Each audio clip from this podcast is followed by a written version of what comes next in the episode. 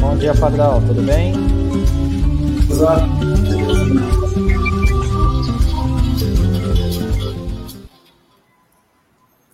Olá, Pardal, seja bem-vindo, muito bom dia.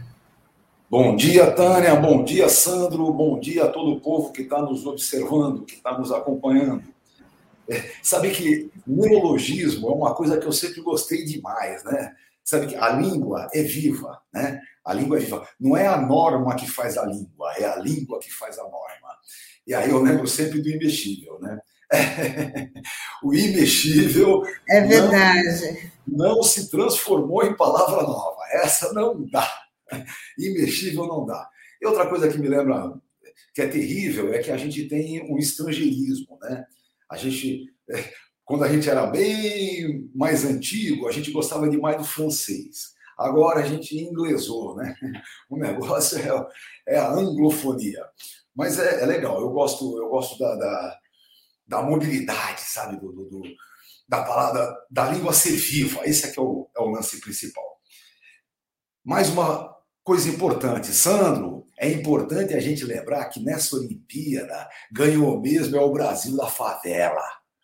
É o Brasil da favela que se apresentou, está mostrando quem é. É por isso que eu gostei muito, muito mesmo dessas Olimpíadas. A seleção nordestina, né? A seleção nordestina entrou, entrou em campo, né? Inclusive no, no, nos esportes mais radicais. No surf, no skate. Está aí quem somos nós. Nós somos o Brasil da favela. E é o Brasil da favela que vai buscar o seu lugar no mundo. Então, essa é uma coisa para mim, bastante importante. É, mais um cochicho antes de eu falar do, do. Olha, é bom que acabe logo essa brincadeira do voto impresso, porque eu sempre gosto de lembrar quando a gente fazia aquelas campanhas danadas, uma caneta azul dentro do lugar de apuração valia ouro, tá bom? As pessoas iam no banheiro para pegar uma carga de caneta azul que deixaram escondido lá para poder falsificar voto no voto impresso. Então, pelo amor de Deus, né? não, não tem o um, mínimo cabimento. Voto na caneta, não. Vamos ao avanço e não ao retrocesso absurdo que esses caras estão falando. Bom, é, última coisa que a Tânia havia encomendado para eu falar antes de entrar no acidente do trabalho. Ah, sim, o Bolsa, o, não é Bolsa Auxílio, como é? Auxílio Brasil, que agora o Bolsonaro quer colocar um novo nome, quer ganhar eleitoralmente em cima de um, de um, de um projeto, de um projeto que deu certo, né? É a nova Bolsa Família. Dos governos. É. Nós temos que tomar um baita cuidado com isso. Porque, de uma forma geral, é bastante evidente que o sujeito só está em campanha, não é? Se ele está em campanha, nós temos que desmistificar temos que estar o tempo inteiro batendo e mostrando a mentira que esse cara conta. Por exemplo, esse Bolsa Família de novo tipo, ele está colocando versos ofícios precatórios. Aí todo mundo, uau, precatório é muito dinheiro. Vamos só lembrar uma coisinha: ofício precatório é quando o Estado fica devendo um certo valor e tem que pagar no orçamento do ano seguinte. Só que existem dois tipos de precatórios. Existe um precatório que é comum e existe o precatório alimentar.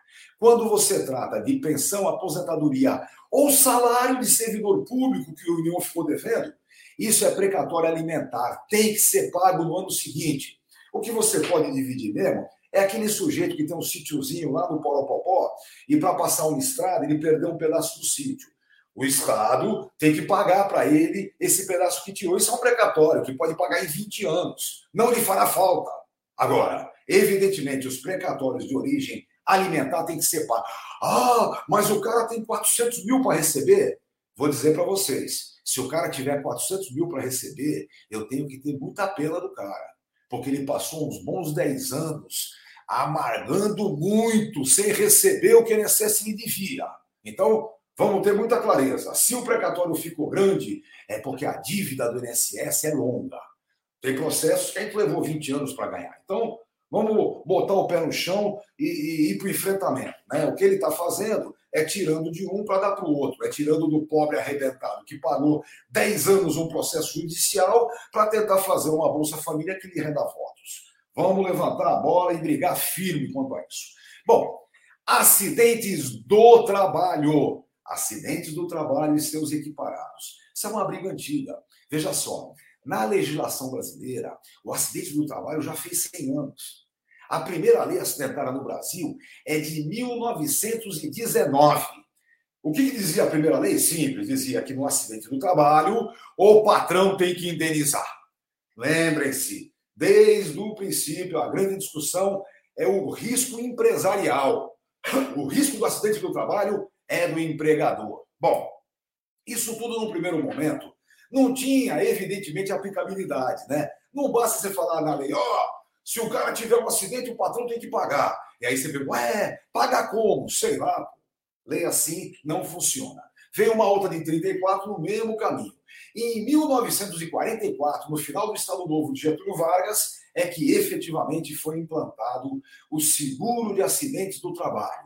Um seguro obrigatório que o patrão tem que contribuir sozinho, porque o risco é dele, e evidentemente esse seguro é que garante as indenizações. Bom, num primeiro momento, esse seguro era administrado por seguradoras privadas. Os IAPs, né, IAPI, IAPTEC, tinham um ou outro segurinho de acidente do trabalho. Mas qual? Aquele ruim, sabe? Aquele que a seguradora privada não queria fazer, ficava para os IAPs. Acontece que em 1967, um pouquinho antes do AI-5, o Congresso, respondendo a um decreto do Estado de plantão da época, o Costa e Silva, simplesmente trouxe o acidente do trabalho para dentro da Previdência. A partir de 67, os acidentes do trabalho passam a ter o seu seguro sob responsabilidade do antigo NPS e hoje do INSS. Bacana, legal, justo. Lembrar, inclusive, não só a contribuição patronal, como também os benefícios diferenciados auxílio-doença, aposentadoria por invalidez e pensão por morte, pagavam muito melhor quando era decorrente de acidentes do trabalho. Então, isso é de suma importância. Evidentemente que as seguradoras privadas só pagavam na bucha, né? só pagavam nas ações. Cresceu com isso bastante as ações judiciais de acidentes do trabalho. Depois, quando o INSS encampou, aí a situação começa a se modificar. Só pensem no seguinte: em 1998, a emenda constitucional número 20 colocou um novo parágrafozinho lá no artigo 201, permitindo que uma nova lei, qualquer dia, qualquer hora, privatize o acidente do trabalho. Então, olhos abertos, molecada. Existe uma regrinha na Constituição, a partir da emenda 20, que permite a privatização do seguro de acidentes do trabalho. Não aconteceu ainda, mas pode acontecer. Bom, por outro lado, o neoliberalismo resolveu que acidente no trabalho e acidente comum era tudo a mesma coisa. Aqui no Brasil, em 95, veio uma nova lei que simplesmente equiparou os benefícios. O auxílio-doença, a aposentadoria por invalidez e a pensão por morte passou a pagar 100%, fosse acidente no trabalho ou não. É até interessante, você pega a estatística de acidentes do trabalho, você vai ver que de 95 é, para frente, os acidentes do trabalho, na sua totalidade, até diminuíram. Mas não diminuíram os acidentes do trabalho com vítimas fatais, entenderam? O defuntinho que está lá no chão não dá para esconder, né?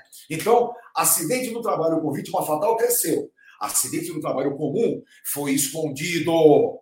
Claro, se eu não posso brigar por um benefício maior, aquilo vai morrer na boca pequena. Bom, Acontece que a emenda número 103, essa é de 2019, que veio agora, dois anos atrás, pois bem, essa de 2019 simplesmente arrebentou com a aposentadoria por invalidez e a pensão por morte. Eu já contei para vocês um monte de gente, um monte de vezes. A invalidez hoje paga 60% para quem tiver até 20 anos de contribuição.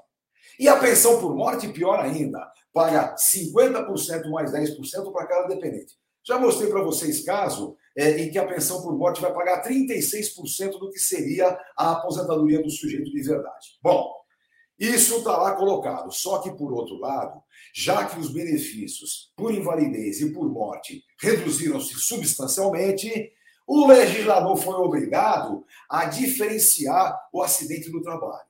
Então, agora, acidente do trabalho paga invalidez ou pensão por morte mais favorável do que a doença ou a morte comum. Lembrando, hein, o auxílio doença não conta nisso porque ele paga 91% em qualquer hipótese. O que conta nisso, importantemente, é a pensão por morte e a aposentadoria por invalidez. Outra coisa importante é o conceito de acidente do trabalho. Ele tem é, as coisas que foram juntadas ali, como, por exemplo, o acidente de percurso. Sabe como é? O acidente indo de casa para o trabalho ou do trabalho para casa. Esse acidente, inclusive, o pilantra, que é presidente da República hoje, por uma medida provisória tentou tirar. SMP caiu e continua valendo, viu? Acidente de percurso e acidente do trabalho, sim, senhor. Outra coisa mais importante, que é o que eu quero fixar bastante hoje, são as doenças. A gente chama de doença laboral. Só que ela pode ser uma doença profissional ou uma doença do trabalho. Tem diferença? Na prática, não. Mas como na teoria tem, é melhor colocar claro para vocês. O, a doença profissional é aquela que tem ligação direta com o trabalho. Que nem, por exemplo, a chamada disacusia neurosensorial bilateral. Vou traduzir. É a surdez profissional. Tem a ver com o ruído que você sofre bilateralmente o tempo todo. Tem outra, a leucopenia, que os médicos dizem que o nome certo é benzenismo. É o intoxicado por benzeno, que nem os cosipanos. É, a tendinite, a morte, distúrbios osteomusculares relacionados ao trabalho, que dá em caixa, dá o pessoal que digita. Então, essas doenças são profissionais, é fácil de dizer o que é. E existem as doenças do trabalho, que não têm relação direta, mas aconteceram em razão do trabalho. Não fosse o trabalho, não aconteceriam. Por exemplo, síndrome do pânico em caixa bancária que tem um monte de assaltos. É doença do trabalho, é evidente. Hoje, inclusive, já dizem que é doença profissional, tá? A síndrome do pânico em bancários. Agora, o que eu quero falar para vocês mesmo é a Covid-19. É evidente que aquele sujeito que está diretamente ligado à frente são médicos, enfermeiros, até o povo da administração mas que está diretamente ligado ao combate à pandemia, é doença profissional. Não se discute. É doença profissional. Acontece em razão, diretamente ligado o nexo causal à sua profissão. Agora, aquele que não está ligado diretamente é, à frente de luta, mas é obrigado a ir trabalhar.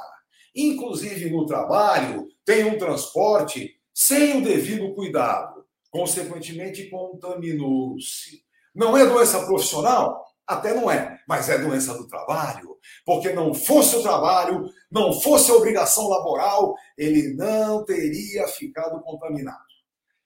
Importante pensar o seguinte, pessoal: nós não vamos discutir auxílio-doença, se o cara afastado por isso ou aquilo recebeu auxílio-doença assim ou assado.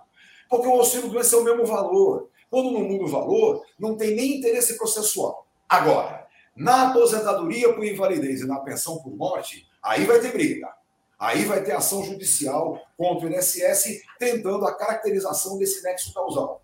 Agora, em todas as hipóteses, o sujeito que sofreu a doença com aquela culpinha sem vergonha do patrão negacionista deve processar o patrão. Deve buscar a devida indenização no campo trabalhista.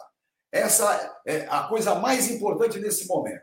Vejam, a briga com o INSS ficará restrita à aposentadoria por invalidez e pensão por morte, que é quando os valores se modificam. Agora, se você contaminou-se em razão exatamente é, é, do patrão não obedecer é, aos, aos protocolos, não obedecer às garantias, não tenha dúvida, processe o patrão para buscar uma indenização trabalhista porque patrão negacionista, esses é melhor que vão todos à falência, porque não ajudam em nada a economia nacional.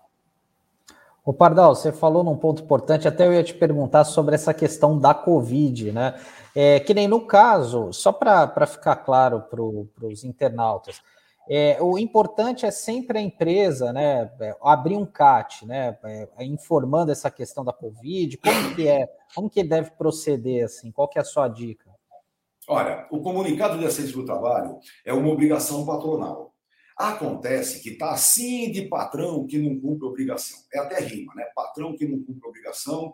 É, infelizmente, é, nós temos muitos. Então, o que, que acontece? Se o sujeito não fizer o devido CAT, é, o trabalhador pode procurar o seu sindicato, o sindicato pode fazer o CAT, mesmo sem ter ocorrido o CAT, dá para entrar com ação judicial buscando o nexo de causalidade. Então, a briga continua, mesmo que o CAT não seja feito.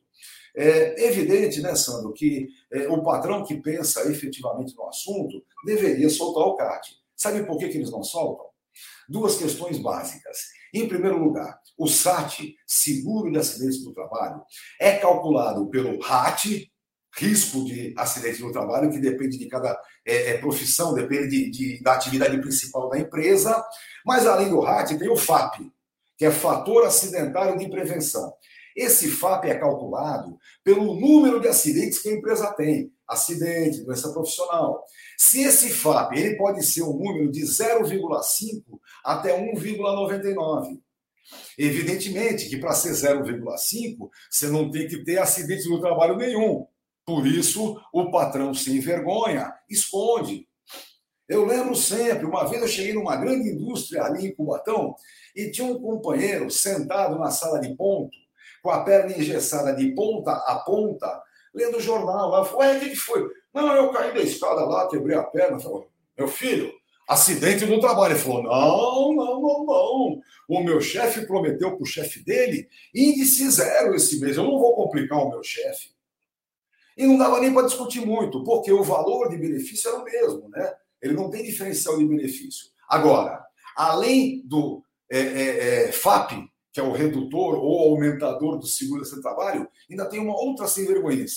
O artigo 118 da Lei 8.213 garante que o sujeito que ficou afastado recebendo auxílio doença acidentário tem garantia de emprego por um ano. Essa é a outra coisa que a patrãozada não gosta. Agora, nesse campo, é bom que o patrão não seja burro. Porque se o sujeito entrar com uma ação provando que é acidente do trabalho, ele vai retornar à empresa e vai dar um prejuízo bem razoável. Né? Então, são duas razões pelas quais o patrão nega o acidente do trabalho. Número um, o SAT, que é RAT vezes FAP, e número dois, a garantia de emprego do acidentado, que é uma regra desde 1991. Então, essa é a encrenca que está colocada aí. Aí, Pardal, como já escreveram aqui, é sempre uma aula, né? A gente tem as segundas-feiras, né? Muito e é um assunto que você vai ter que continuar explicando, trazendo esses temas, porque a gente, não só a gente aqui, mas todos os nossos internautas precisam dessa, dessa didática, né? Pardal, queria agradecer a sua participação mais uma vez. Olha, eu Te desejar uma ótima semana. Muito obrigado. Sabe que tem dois temas que a gente gosta muito: acidentes do trabalho e aposentadoria especial. Meu mestre Aníbal Fernandes também gostava muito, porque nós somos de origem metalúrgica. Ele foi fiscal do IAPI e eu sou técnico mecânico de máquinas e motores, trabalhei na área industrial. Então são coisas que a gente sente na pele o que, que é. Beijo para todo mundo e até a semana Obrigada, que vem. Obrigada, Pardal. Boa semana. Pardal, boa semana. Obrigado.